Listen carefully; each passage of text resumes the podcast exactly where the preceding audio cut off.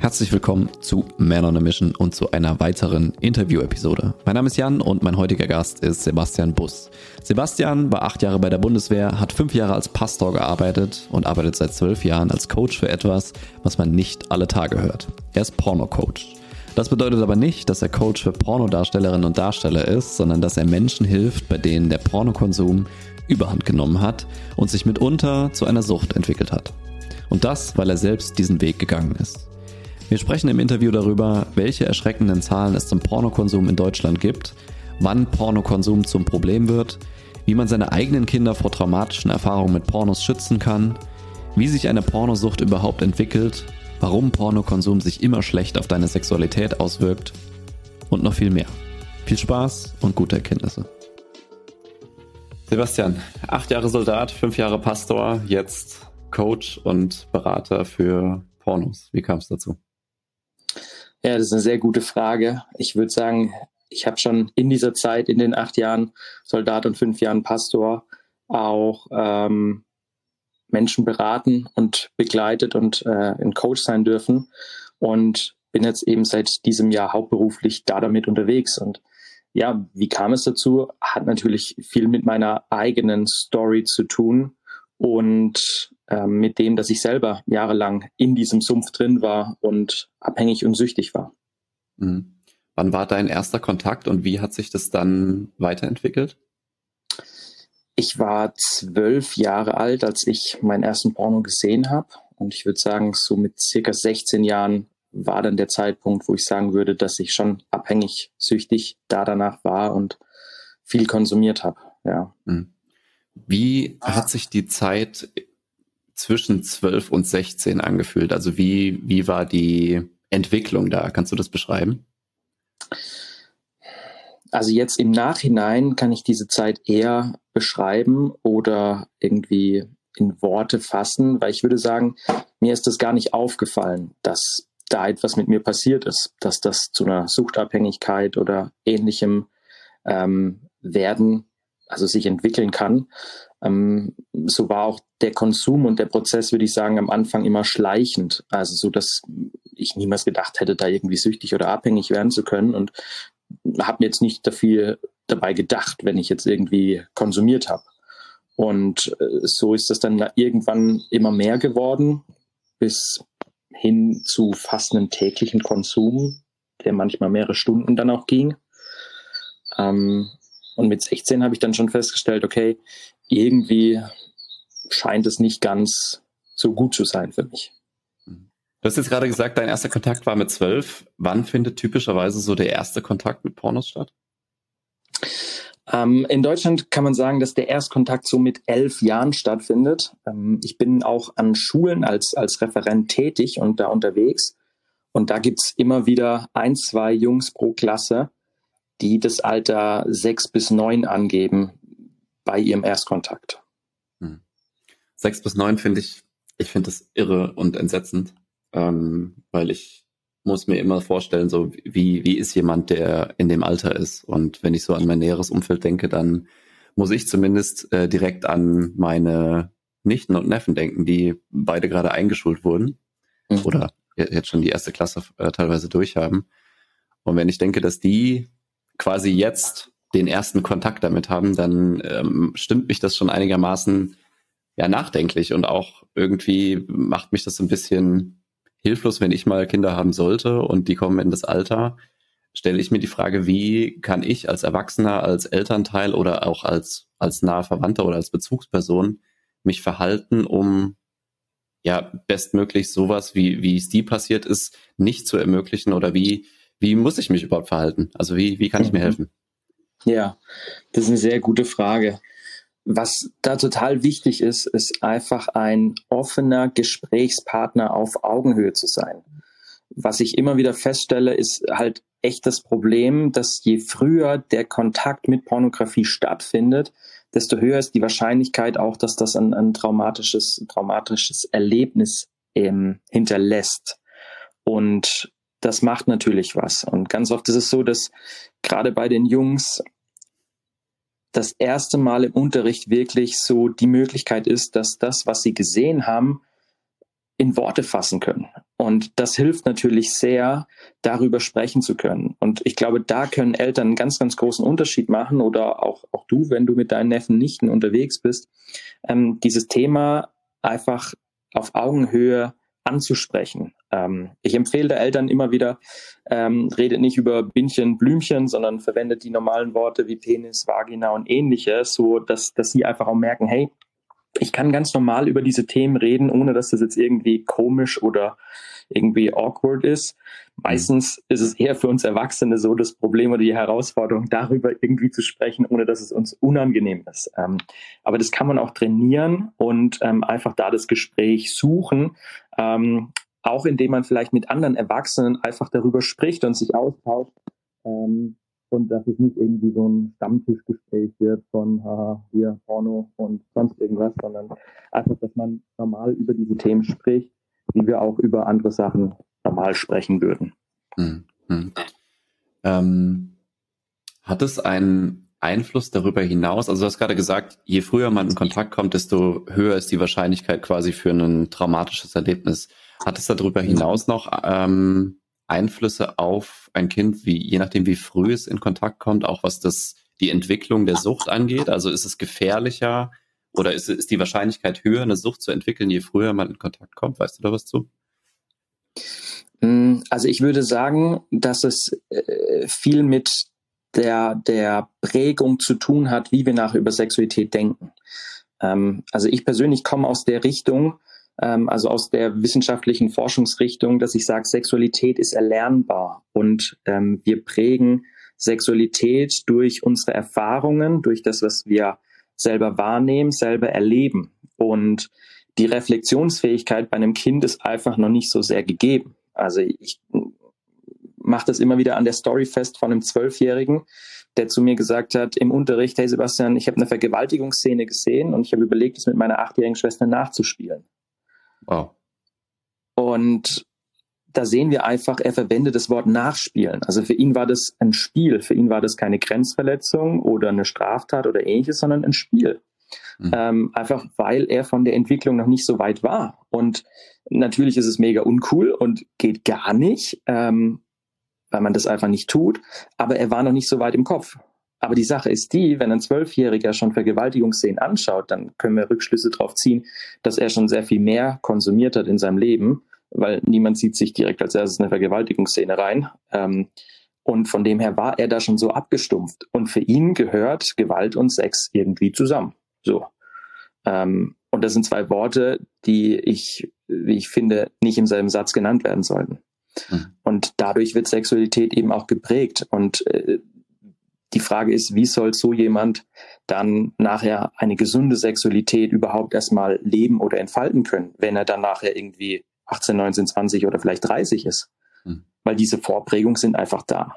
Mhm. Ja. Und deswegen hat es schon Auswirkungen, ähm, ja, was macht der Konsum mit einem? Ja, das kann ich mir auf jeden Fall vorstellen, dass es Auswirkungen auf die, ja, auch die Entwicklung der Sexualität überhaupt hat.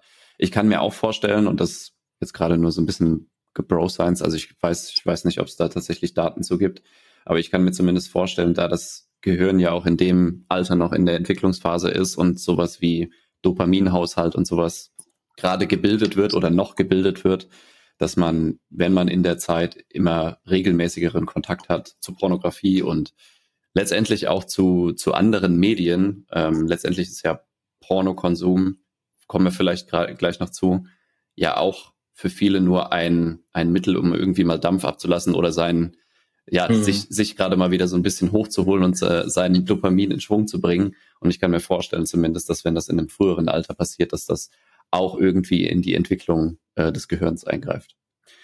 Ähm, kannst du uns ein bisschen Einblicke in die Zahlen für Erwachsene geben? Also wie viele Menschen schauen tatsächlich Pornos? Wie ist die Verteilung zwischen Mann und Frau? Hast du da Daten zu? Ähm, es gibt verschiedene Studien, äh, verschiedene Zahlen auch äh, zu den Themen. Ähm, ich gehe jetzt mal einfach von den größeren Websites aus, weil die gute Statistiken auch haben. Mhm. Ähm, und die sagen, dass so circa 30 Prozent der Userinnen ähm, Frauen sind. Das heißt, wir haben 70 Prozent Männeranteil, die das konsumieren. Ähm, die Gruppe, also so die Altersspanne, die am meisten konsumiert, sind die 25 bis 34-Jährigen. Ähm, das macht über ein Drittel aller Konsumenten quasi aus. Mhm. Und um jetzt mal ähm, konkrete Zahlen zu nennen, also auf einer großen Porno-Website, ich nenne sie absichtlich nicht, damit niemand getriggert wird, äh, die haben neun Millionen ähm, User täglich, unique quasi. Mhm. 9 Millionen. Wenn wir das jetzt mit Amazon vergleichen, ich glaube auf Amazon sind es 20 oder 30, ich weiß es nicht mehr genau, 30 Millionen äh, täglich, dann ist diese Porno-Website, und das ist nur eine Porno-Website, von der wir hier sprechen, mit 9 Millionen ähm, Unique-Usern, äh, richtig krass. Mhm. So, wenn wir der Studie Netzsieger 2018 ähm, ja, glauben können, dann war Deutschland Weltmeister im Pornografie konsumieren mit einem weltweiten Anteil von ähm, 12,8 Prozent am gesamten Weltmarkt. Wow. Nur in Deutschland. Was, was also, glaubst du, warum das vor allem in der Altersgruppe 25 bis 34 am meisten konsumiert wird? Also siehst du da mhm. Zusammenhänge? Also äh, das ist genau das Alter, in dem wir ja auch drin stecken und wir groß geworden sind so mit dem Internet. Ähm, wir so alle Anfänge durchlebt haben und wir auch am meisten da damit zu tun haben. Ich denke, dass die nächsten Generationen noch sehr viel mehr konsumieren werden und noch viel mehr da damit konfrontiert sind. Ähm, das, die Altersspanne vor uns, die hat äh, noch nicht so viel Kontakt da damit gehabt. So, die mussten sich eher die Heftchen an der Tankstelle holen oder mhm. äh, in irgendeine Videothek gehen oder sowas. Da haben die nicht so viele Berührungspunkte gehabt. Und jetzt mal vielleicht in Richtung Auswirkung zu schauen ich glaube auch, dass gerade so unter unserer Altersspanne äh, unter extremem Druck steht, so äh, sowohl im Job als auch privat. Ähm, wir müssen Leistung abrufen, wir müssen Leistung bringen, wir sollen alles äh, perfekt machen in kürzester Zeit und da dabei äh, glänzen. Und ich glaube, viele haben in dem Ganzen einfach nie gelernt, wie gehe ich mit Frustration um, wie gehe ich mit Stress um. Und du hast ja auch schon ein bisschen angesprochen gehabt, ähm, was es da für Auswirkungen gibt oder warum das Ganze so ist. Und, und das sind einfach Mitgründe, warum gerade die Altersspanne viel darauf eben zurückgreift. Hm. Pornokonsum hat ja eigentlich nie oder fast nie was mit, mit so übermäßiger Perversion oder sonst irgendwas zu tun, sondern was sind Gründe dafür, warum jemand regelmäßig oder vielleicht dann auch übermäßig Pornos guckt? Also es gibt so mehrere Gründe quasi. Ähm, ich habe mal so ein paar für mich so analysiert und zusammengefasst. Ähm, eines der Hauptgründe, die, die wir haben, ist Unterhaltung Langeweile. Also ich weiß nicht, was ich mit meinem Leben tun soll oder ich habe noch zehn Minuten Zeit, also ziehe ich mir ein Porno rein. Ähm, gerade bei Studenten habe ich das Problem immer wieder. Ähm, ich bin überfordert, ich bin strukturlos mit meinem Alltag. Ähm, ich, ich bin jetzt so in der Erwachsenenbildung und muss mich selber um mein Leben, um, um das alles kümmern. Manchmal überfordert mich das und deswegen konsumiere ich dann. Und diese Muster, die ich mir da aneigne, die halte ich natürlich bei, wenn ich dann nachher fertig bin mit dem Studium, dann irgendwo am Arbeiten bin. Und dann haben wir aber auch andere Faktoren wie, wie Stress, Frustration, wie gehe ich damit um? Oder auch ähm, ein Grund, der auf den ersten Moment echt komisch klingt, aber der auch echt unterschätzt wird, ist zur Belohnung. Ähm, ich habe immer wieder Klienten, die können ihre Erfolge mit niemandem teilen, weil sie eben alleine sind, einsam sind. Und dann ähm, belohnen sie sich selbst mit Pornografie, ähm, weil es ihnen dann irgendwie auch noch ein zusätzliches Erfolgserlebnis gibt. Mhm. Ähm, so gibt es ganz unterschiedliche Sachen, die, die da zusammenführen. Ähm, ich sag mal, klingt auch ein bisschen blöd. Äh, ich habe kein besseres Wort dafür, ich nenne es immer Gruppenzwang. Das heißt, man ist in irgendwelchen WhatsApp-Gruppen mit Arbeitskollegen oder irgendwas und irgendjemand schickt ein Bildchen rein und man muss da ja irgendwie drauf reagieren, weil sonst ist man irgendwie ein komischer Außenseiter. Mhm. So, also ich kenne das noch aus meiner Bundzeit, acht Jahre Soldat, äh, da war ich immer der Außenseiter und äh, habe da immer, ja, für mich und mein Umfeld gesagt, hey Leute, ihr könnt gerne Pornos schauen, aber wenn ich den Raum betrete, wird es hier ausgemacht und ich will damit nichts zu tun haben. Das wurde irgendwann auch respektiert. Ähm, das war schon ganz spannend, auch die ganzen Entwicklungen. Aber ja, auch das können Gründe sein. Ähm, andere Gründe ist dann auch gerade, wenn äh, ja in Beziehung dann die Kinder kommen, Schwangerschaft, Risikoschwangerschaft, kann man vielleicht keine Sexualität leben oder dann sind die Kinder da und bis man dann erst wieder zueinander findet, dann kann es auch schon mal sein, dass man irgendwie anderthalb Jahre keinen Sex mehr hatte. Ähm, und wenn man dann nicht gelernt hat, wie gehe ich mit meinen Bedürfnissen um, wie kommuniziere ich sie, dann greife ich einfach wieder zu alten Mustern zurück und verfalle in das Muster, was ich eben in meiner Jugend, jungen, erwachsenen Zeit erlernt habe und lande wieder bei den Pornos. Was, was stellst du fest, wenn du Gespräche führst? Was macht das mit jemandem gefühlsmäßig, wenn er Pornos guckt? Also wenn ich aus meiner Vergangenheit spreche, dann war das nie unbedingt ein, ein tolles Gefühl, was ich da, also für, für mich war es nie Belohnung und für mich war es nie so, ja, yeah, ich habe gerade ein Porno geguckt, sondern für mich hatte das auch immer so ein bisschen was mit, das ist schlecht, das ist, ich schäme mich vielleicht mhm. ein bisschen dafür. Was, was nimmst du da wahr?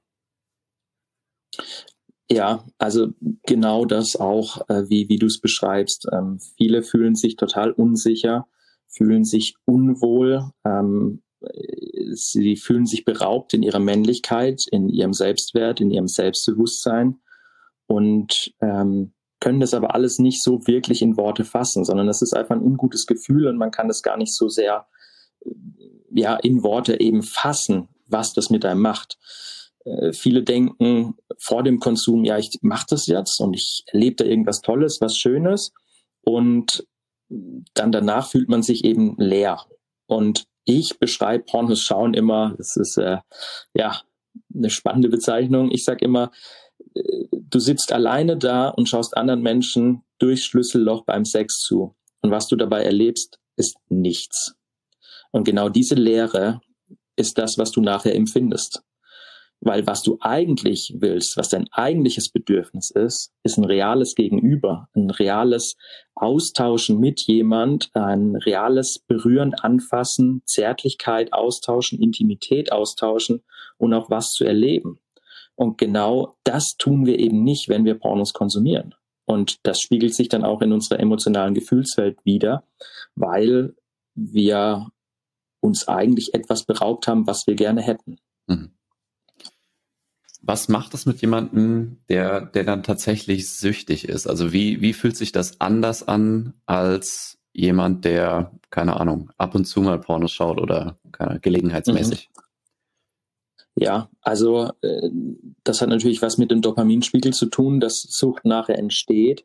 Und ähm, das verändert auch unsere Gehirnstrukturen. Und deswegen können wir hier wirklich von einer Sucht auch sprechen. Und jemand, der süchtig ist, der fängt an, anders zu denken, anders zu handeln und zu agieren. Ähm, das bedeutet, wenn der Dopaminspiegel irgendwann auf einem so niedrigem Level ist, dann wird sich in diesem Kopf alles um das Thema Pornografie drehen. Alles wird getriggert, alles wird ein sexueller Reiz und ich muss meiner Sucht nachgehen. Ähm, das bedeutet, äh, ich habe viele Menschen, also viele Männer, die, die vielleicht eine halbe Stunde, 40, 45 Minuten maximal konzentriert, fokussiert an einem Arbeitsschritt arbeiten können. Und dann brauchen sie schon einen erneuten Kick. Ähm, in den Extremfällen habe ich äh, Klienten gehabt, die sich bis zu zehnmal am Tag selbst befriedigen mussten und, und dazwischen immer wieder konsumieren mussten ähm, und es schon nicht wirklich hinbekommen haben. Und das sind so Auswirkungen, die, die einfach extrem sind, wo, wo Menschen immer wieder zurückgeführt werden.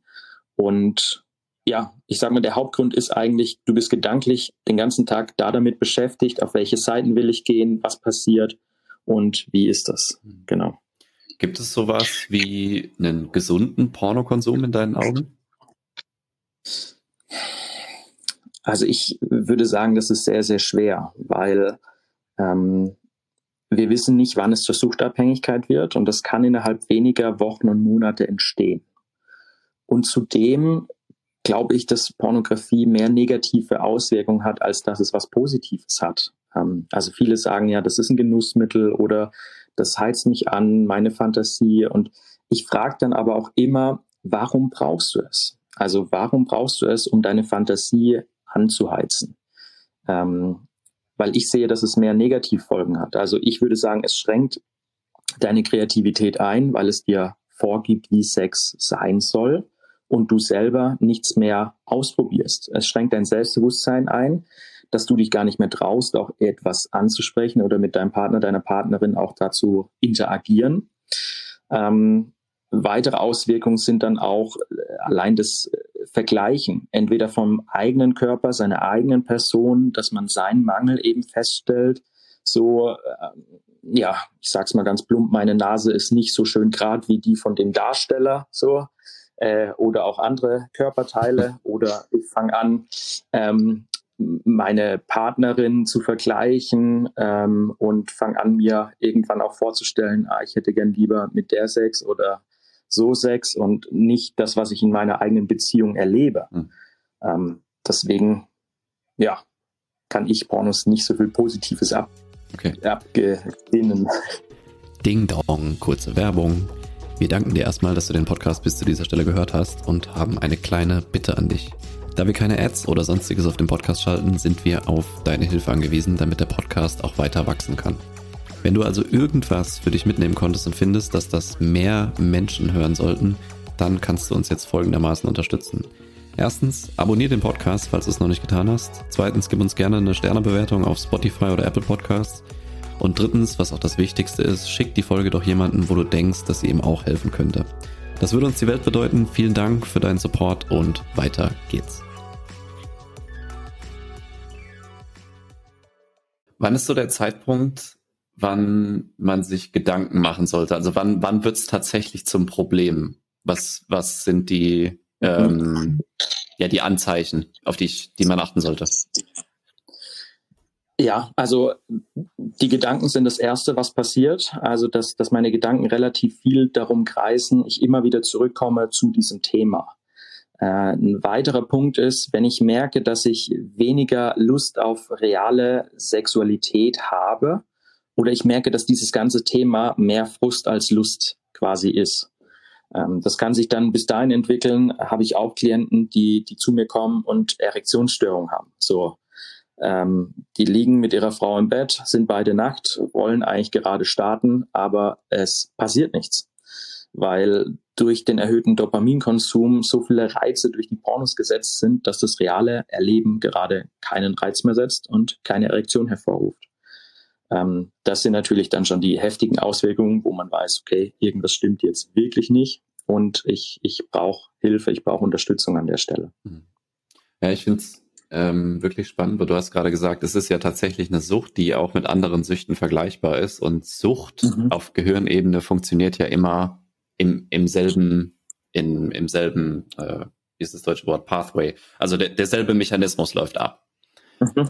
Und ich find's irre, dass Pornos ja irgendwie was entfernt mit Sex zu tun haben, aber dann auch irgendwie nicht mehr, weil es tatsächlich mhm. dann nur noch dazu dient, um diesen Dopaminmechanismus zu triggern, der dann wiederum dazu führt, dass dich das echte Leben nicht mehr genug triggern kann, sodass es sich erfüllend anfühlt.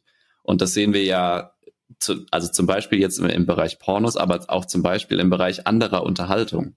Wenn ich ähm, mhm. in die jüngeren Generationen gucke, die jetzt mit äh, Smartphone, TikTok und sowas äh, groß geworden sind und die gucken dann einen Film, der irgendwie eine Stunde, anderthalb geht, das ist halt nicht mehr spannend genug. Also die müssen währenddessen noch was da drauf äh, packen, sodass es wieder äh, interessant wird. Und ich kann mir vorstellen, dass es ja. auch dann äh, der Vergleich gezogen werden kann zwischen ich schaue ein Porno und ich liege tatsächlich mit meiner Partnerin im Bett und vergleiche die beiden Situationen miteinander und irgendwie fühlt sich Pornokonsum dann so viel intensiver an, dass tatsächlicher Sex mit meiner Partnerin nichts mehr mit mir macht und dass es dann zu sowas mhm. wie Erektionsstörungen und sowas kommt.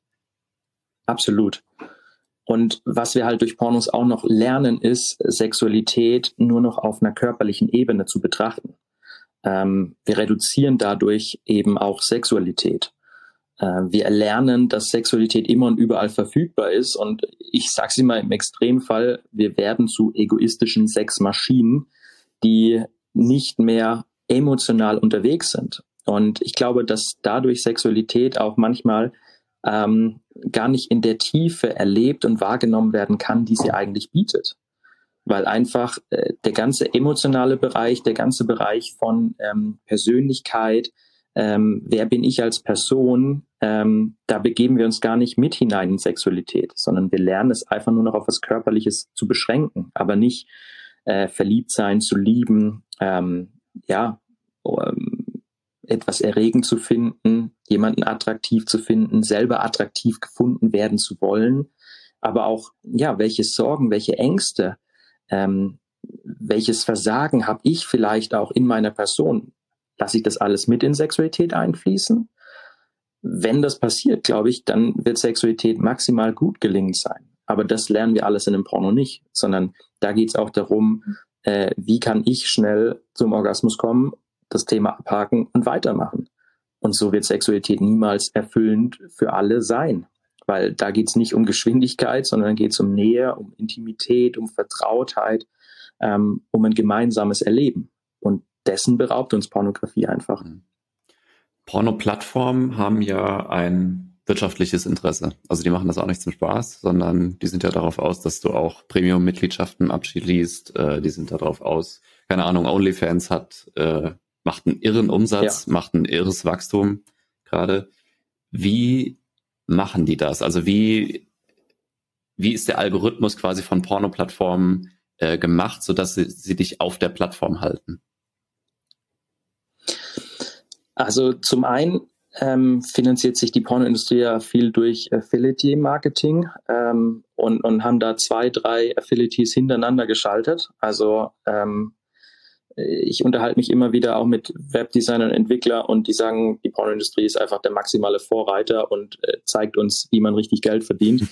ähm, ich glaube, sie ist die drittgrößte Lobby auch der Welt, was, was Finanzieren angeht. Also von dem her ist das schon extrem krass. Und äh, ja, wie funktioniert's? Äh, wie eben auch bei Instagram, TikTok. Ähm, es gibt einfach genügend Short-Videos und so viel Material, dass wir einfach im Scrollen hängen bleiben.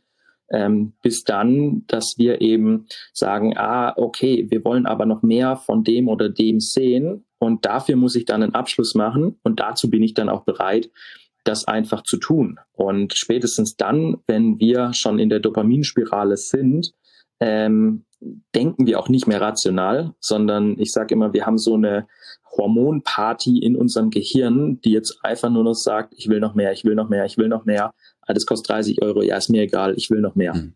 Ähm, und so kommen wir in die Suchtabhängigkeit und die bedienen und bespielen sie halt äh, in par excellence. Also sie wissen genau, wie sie es machen müssen. Wir haben mittlerweile über 1,1 Milliarden Porno-Websites. Also es gibt so viel Material, dass du es nicht schaffen wirst, wenn du von heute an dein Leben lang Pornos schaust, alles gesehen zu haben in deinem Leben. Ja, es funktioniert ja auch in Teilen ähnlich wie zum Beispiel YouTube und jeder, der schon mal in, in einem mhm. YouTube-Rabbit Hole äh, sich verloren hat, wird das, wird das kennen. Du guckst ja, ein Video, absolut. bekommst dann mehrere Videos danach vorgeschlagen, die auch irgendwie mit dem Thema zu tun haben, die vielleicht ein bisschen ich würde sogar sagen, extremeren Reiz liefern. Also, keine Ahnung, noch eine polarisierendere mhm. Headline, noch was, was dich mehr triggert, das zu schauen. Und ich kann mir vorstellen, dass es auf, auf Porno-Webseiten, dass der Algorithmus da ähnlich zündet. Dass äh, du schaust eine Sache und der Algorithmus erkennt irgendwie, okay, der steht auf das und das und das. Ich zeige ihm jetzt was, mhm. was irgendwie damit zu tun hat, aber so, so ein bisschen ein paar Prozent noch drauflegt, sodass er quasi noch mehr Reiz bekommt. Und das ist ja auch ein, ja. ein Mechanismus, der die Sucht dann quasi noch schneller entstehen lässt.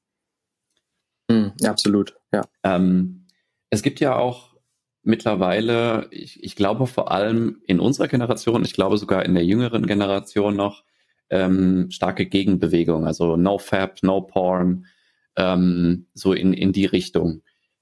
Gibt es da einen Unterschied zwischen ich befriedige mich nicht mehr selbst und ich schaue einfach keine Pornos mehr dazu? Ja, ich würde sagen, es gibt einen Unterschied ähm, im Bereich, also wenn wir jetzt mal über das Thema Testosteron sprechen, ähm, Testosteronspiegel, ähm, das finde ich macht einen großen Unterschied. Also ich würde eigentlich jedem empfehlen, keine Pornos mehr zu schauen, weil wir unsere Beziehungsfähigkeit schrotten und ganz viele Auswirkungen haben, beziehungsunfähig werden. Ähm, und die Frage ist aber trotzdem, wie lebe ich jetzt Sexualität, wenn ich jetzt nicht irgendwie ständig auf One-Night-Stands aus bin oder äh, ich eigentlich eine Beziehung möchte, aber jetzt keine habe. Und äh, da ist so ein, ein großer Punkt, wie tue ich mich selbst befriedigen? Also ich sage immer, ich habe nichts gegen Selbstbefriedigung, aber die Frage ist, wie lebe ich das? Weil was wir einfach durch unsere Jugendzeit und durch diese ganzen Phasen gelernt haben, wie du es vorhin auch beschrieben hast, man fühlt sich da nicht ganz so wohl und schämt sich und will das eher schnell abgearbeitet haben. Das heißt, ich tue mich einfach innerhalb zwei, drei Minuten selbst befriedigen, damit das Thema erledigt ist und weg ist. Und was ich dadurch aber lerne oder antrainiere, ist, ich, ich konditioniere meine Sexualität auf zwei, drei Minuten. Und wir Männer können das, wir sind da Profis drin und äh, das läuft wunderbar. Aber wenn wir das jetzt nachher mal mit der Realität vergleichen ähm, und Sex in zwei, drei Minuten mit einer Frau reinquetschen, dann wird das sehr langweilig ähm, und für sie definitiv nicht befriedigend und da wird sie keinen Bock drauf haben, nächste Woche wieder so Sex zu haben. Und deswegen sage ich immer, du musst lernen, Sexualität auch mit dir selber genussfähig zu erleben und ich sage immer, der Weg ist das Ziel. Nicht einfach nur, dass du einen Orgasmus hast und dich dabei dann irgendwie gut fühlst, sondern auch währenddessen dein Körper erlebst, dich erlebst und da unterwegs bist. Und auch jetzt die Frage nach der Häufigkeit, und jetzt kommen wir auf das Testosteron zu sprechen. Wenn ich mich alle zwei, drei Tage oder so selbst befriedige, dann ähm, habe ich mein Testosteronlevel immer in einem niedrigen Haushalt. Ähm, und das hat einfach Auswirkungen in unserer Performance. Also es ist wissenschaftlich bewiesen, dass Frauen unterbewusst wahrnehmen, wie potent ist mein Gegenüber, dieser Mann gerade. Und man sagt so ab dem siebten, achten Tag ist unser äh, Testosteronspiegel auf einem normalen, äh, gesunden Level. Und wenn eine Frau jetzt einem Mann begegnet, der seit sieben, acht Tagen keinen Orgasmus mehr hatte, dann wird sie diesen Mann sehr viel attraktiver finden und wahrnehmen, weil sie das unterbewusst wahrnimmt, oh, der ist potent, der könnte mir ein Kind schenken, mhm. nenne ich es jetzt mal ganz plump. Und ähm, deswegen, ja, ist meine Empfehlung, äh, Selbstbefriedigung ähm, als etwas zu nutzen, was man bewusst wahrnimmt, aber auch nicht zu häufig ähm, einfach tut. Es gibt noch viele positive Auswirkungen, dass wir fokussierter sind, dass wir kraftvoller sind. Ähm, ich nenne es immer ähm, positiv aggressiver ist, so dass man mutiger wird auch, ähm, wenn man das eben nicht jeden zweiten, dritten, vierten Tag tut, sondern wirklich ja alle acht bis zehn Tage. Ähm, so wäre meine Empfehlung mhm. da damit, ja. Ja. Ja, das kann ich auf jeden Fall bestätigen, auch aus ähm, therapeutischer Sicht. Bei mir ging es eher um, um gesundheitliche Aspekte mit äh, niedrigem Testosteronwert und sowas. Und da gibt es tatsächlich gute Untersuchungen mhm. zu, die das ja ziemlich eins zu eins belegen. Äh, je öfter man sich äh, selbst befriedigt oder ähm, ja auch Pornos schaut, dann desto niedriger oder de, die Korrelation ist halt da, dass der desto niedriger ist halt der Testosteronspiegel. Und ich glaube, jeder mhm. hat das auch schon mal so an sich bemerkt, wenn man mal eine Zeit lang Abstinenz hatte von Selbstbefriedigung, auch von Sex, auch von, äh, von Pornos, dass man einfach, ja, wie, wie du sagst, so eine, so eine gesunde Aggression äh, wieder spürt und dass man sich mhm. einfach als ja. Mann so ein bisschen powervoller führt, fühlt. Und das, das ist auf jeden Fall äh, sehr, sehr wichtig. Was ich finde auch Kreativität und Mut zum Beispiel in der Arbeit angeht. Ähm, mhm. Und wie, wie ich so meinen Alltag bestreite. Und da, davon kann man auf jeden Fall ähm, äh, profitieren. Letzte Frage. Was würdest du jemandem empfehlen, der seinen Pornokonsum bedenklich findet? Mhm. Ich würde ihm empfehlen, jemanden zu suchen, mit dem ich offen und ehrlich darüber sprechen kann. Ähm, ich würde dir empfehlen, dass das äh, jemand vom gleichen Geschlecht auch ist, also dass du dir als Mann einfach einen anderen Mann suchst ähm, und einfach mal mit deinem besten Freund darüber sprichst. Denn der erste Schritt raus aus einer Sucht, egal welche das ist, ist immer das Gespräch zu suchen und vor allen Dingen sich selber einzugestehen, ich habe hier ein Problem und ich brauche Hilfe. Ich komme allein nicht raus. Und allein dieser Schritt, dieses Eingestehen, öffnet schon viele Türen für das, dass Dinge, ähm, äh, Prozesse auch, ich sag mal, wieder gesund werden können. Und dann ist natürlich wichtig, sich eben professionelle Hilfe zu suchen. Ähm, mittlerweile ist der Pornografiekonsum von den Krankenkassen anerkannt, so dass man da quasi zu Ärzten, Psychotherapeuten gehen kann. Ähm, allerdings haben die sehr lange Wartezeiten, also teilweise bis zu zwölf Monaten, wenn man jetzt einen Psychotherapeut aufsucht. und ähm, die meisten Psychotherapeuten sind mit dem Thema aktuell auch noch etwas überfordert, weil es eben die letzten 20 Jahre jetzt noch nicht so viele Studien, Wissenschaften und ähnliches gab. Ähm, und wir haben derzeit in äh, Deutschland, Schweiz, Österreich jetzt auch noch nicht so viele, die in diesem Gebiet unterwegs sind. So, ich bin viel auf LinkedIn unterwegs. Alle sind immer verwirrt, wenn sie äh, von mir als Porno-Coach hören und fragen, wer bist du, was machst du, was, was passiert bei dir. Ähm, ich denke, dass dieser Markt noch sehr viel größer werden wird, weil der Bedarf einfach da ist. Und von dem her, ähm, ja, ist es wichtig, jemanden zu finden, der sich mit dem Thema äh, wirklich gut auseinandersetzt, der ein guter Coach und Berater ist. Ähm, ich kenne zwei, drei Ärzte, die sagen, meine Warteliste ist voll für die nächsten 15 hm. Monate. Ähm, die sagen, ich, ich äh, sage mittlerweile sogar, meine Warteliste ist voll, ich nehme gar niemand mehr auf. So ungefähr. Ähm, von dem her ist das schon eine Herausforderung, das zu tun. Ähm, deswegen darf sie gerne bei mir melden. Bin ich jetzt mal so frei. Äh, findet mich äh, entweder über LinkedIn oder auf meiner eigenen Website ähm, www.freeandstrong.de ähm, und kann sich da dann auch Hilfe holen oder auch suchen. Aber wie gesagt, der erste Schritt ist, äh, sei offen äh, und ehrlich zu dir selber, rede mit einem anderen Mann darüber und dann such auch das Gespräch mit deiner Partnerin. Mhm. Sebastian, ich danke dir. Sehr gerne.